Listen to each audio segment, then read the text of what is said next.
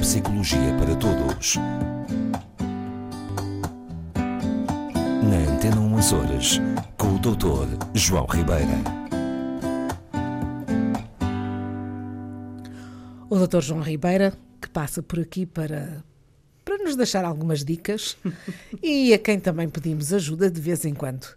Hoje sou eu que lhe quero pedir ajuda. Ah, Há pessoas que já estão a regressar aos seus trabalhos, efetivamente, deixaram o teletrabalho e regressam. E então as queixas mais frequentes é a minha memória. Estou-me esquecida, eh, estou-me esquecido, não me lembro de, de nada. O que é isto? Foi por causa do, do teletrabalho? Como é que nós podemos melhorar a nossa memória? hum, boa. Olha, é uma belíssima pergunta por vários motivos. Primeiro, porque me parece que a sua pergunta tinha implícita eh, a ideia de que há um efeito qualquer, principalmente negativo na memória, de todo este período que, tivemos, que estivemos a viver, portanto, o confinamento, estas incertezas, aquilo que já discutimos aqui há, há algum tempo atrás, eh, dos efeitos da, da- da pandemia, não é?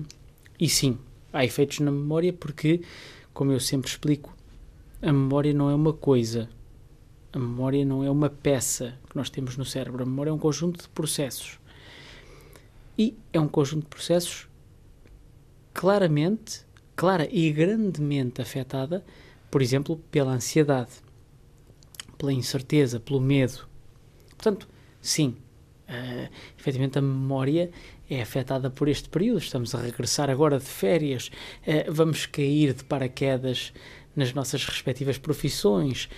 Muitos estarão agora a regressar, a- a, sair do teletrabalho. Tudo isto são alterações à vida. Não seria de esperarmos que o facto de, do teletrabalho permitir eh, alguma calma e menos stress, ou seja, eh, não ter que sair de casa, não ter Isso de... foi, isso foi talvez um dos maiores embustes, desculpa a expressão, dos maiores embustes que esta época trouxe. O teletrabalho, se alguma coisa, foi uma forma ainda mais concreta e permanente de nos colocar permanentemente à disposição, não é?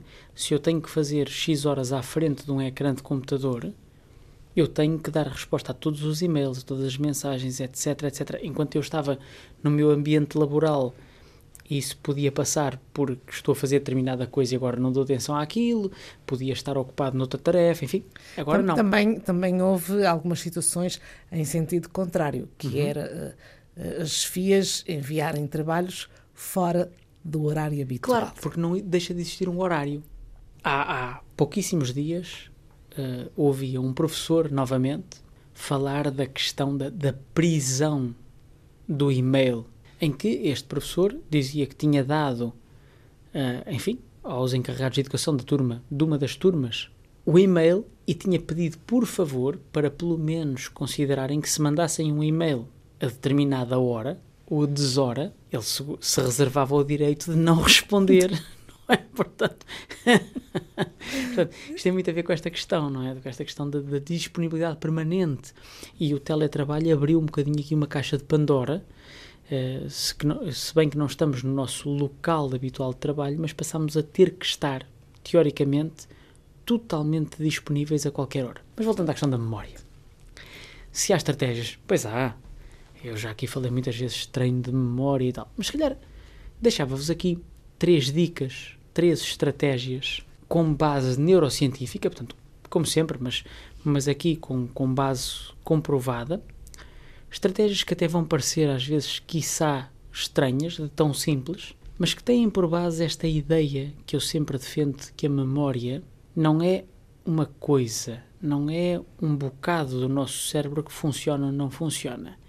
E muitas vezes conseguir fixar algo e, sobretudo, aceder a essa informação tem muito a ver com a forma como eu codifico e, sobretudo, com a forma diferente como eu estruturo aquela informação. Primeira estratégia: prever ou tentar prever ou testar-me a mim próprio ou questionar-me a mim próprio sobre se vou ser ou não capaz de recordar determinada informação. Isto é, combinamos ah, algo para amanhã, utilizamos a dita memória prospectiva, que eu já aqui várias vezes falei, que é a memória do que eu tenho para fazer. Ok? E eu vou, para não me esquecer, eu vou durante algum tempo perguntar-me, ok, será que eu, que eu me vou conseguir lembrar? Eu tenho que fazer aquilo com a Rosa amanhã a determinada hora. Vamos lá ver se eu me esqueço ou não me esqueço. Será? Eu quase certeza que me vou conseguir lembrar. Este processo de verbalização e de consciencialização de algo que tenho para recordar é uma forma comprovada de melhorar a possibilidade de eu recordar aquilo que tenho para fazer. É, no fundo, um, um propósito. Eu vou ter que me lembrar. Não, é mais eu perguntar-me se me vou lembrar. E se eu não me lembrar? A técnica em si é esta mesma. Isto passa por coisas. Repare, é como eu digo sempre, nós, nós temos processos que são automáticos.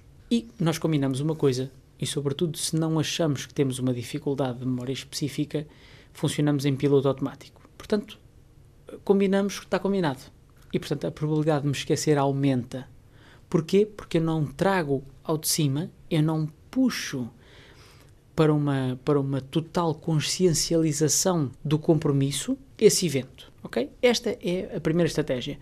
Uma segunda estratégia, e para quebrar um bocadinho esta ideia novamente do automatismo, é descrita como falar sobre. No fundo, repetir a informação que eu tenho para recordar. Dirão todas as pessoas que nos estão a ouvir, ora a abóbora, pois claro, toda a vida soube que repetir uma informação ajuda a memorizar. Ajuda. Pois ajuda. Uhum. Pois ajuda. Mas ajuda porquê? E não é preciso dizer alto. Basta mimetizar com a boca. Eu nem preciso de falar alto, basta-me com os lábios reproduzir a informação. Isto é literalmente correto. Uh, mimetizar com a boca, portanto, como é que diríamos? Uh, não preciso de falar, basta dizer em silêncio aquilo que preciso de me recordar, ajuda a fixar e a recuperar melhor a informação.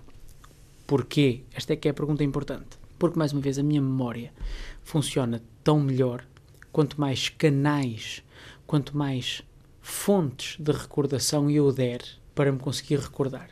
Isto é, se eu tentar fixar algo apenas pela via, vamos dizer assim, uh, silenciosa, isto é, dão-me uma informação para fixar, eu tento assimilá-la e depois vou tentar recordá-la, é menos fácil do que se me dão uma informação e eu vou vocalizando, vamos dizer assim, essa informação. Mesmo que seja em silêncio, o simples facto de utilizar a minha musculatura bucal para reproduzir essa informação, eu estou a acrescentar uma nova camada de processamento da informação. No fundo, funciona um bocadinho como o apontamento. Mas ainda falta uma terceira dica, uma terceira não é verdade? Dica, que é, tão simplesmente, ensaiem a informação, repitam-na por 40 segundos, ok?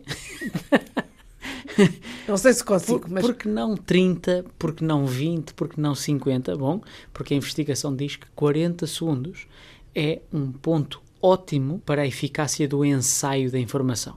Se eu quero não me esquecer, ok? Se eu quero evitar esquecer determinado evento, determinada informação, diz a investigação que eu devo repeti-la, eu devo reensaiá-la na minha mente por à volta de 40 segundos.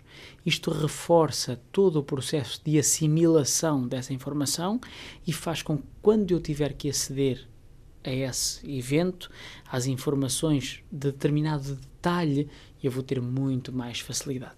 Para terminar, qualquer destas estratégias uh, uh, tem eficácia com pessoas sem problemas de memória. Quando temos problemas de memória diagnosticados, temos que recorrer a outros. outras estratégias de compensação. Claro, é? claro. Nomeadamente apontamentos, pistas criadas, associações, a, a, técnica dos locais, que já falámos várias vezes. Enfim, estratégias mais estruturadas, não é? Estas três dicas são para pessoas cuja memória funciona num padrão de normalidade, mas que por um acontecimento ou outro começam a notar falhas, ok? Portanto, Ficam estas três Tomei dicas. nota, vou segui-las à risca, vou passar a toda a gente que me pergunte qual, qual, qual foi a sua, sua sugestão e, e para a semana falaremos de outros assuntos. É isso mesmo. Até para a semana.